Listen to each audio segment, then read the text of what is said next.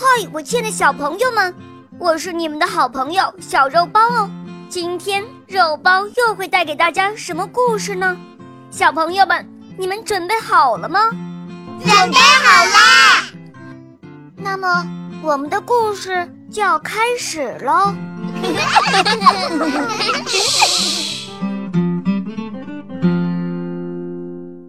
不孝之子，播讲。肉包来了。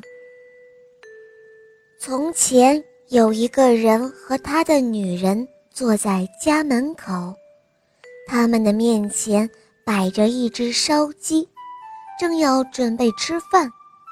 这个时候，那个人突然瞧见自己已年迈的父亲向他们走来，于是便匆匆地把烧鸡给收起来，藏好了。他不想与父亲来分享这一顿美味佳肴。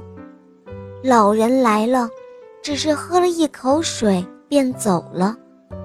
儿子又去把烧鸡重新端上桌来，可当他去端的时候，发现那只鸡已经变成了癞蛤蟆。癞蛤蟆猛地跳上了他的脸，便粘在那里不再动了。谁要去赶他，蛤蟆就会恶狠狠地盯着那个人，大有要跳到来者脸上之势。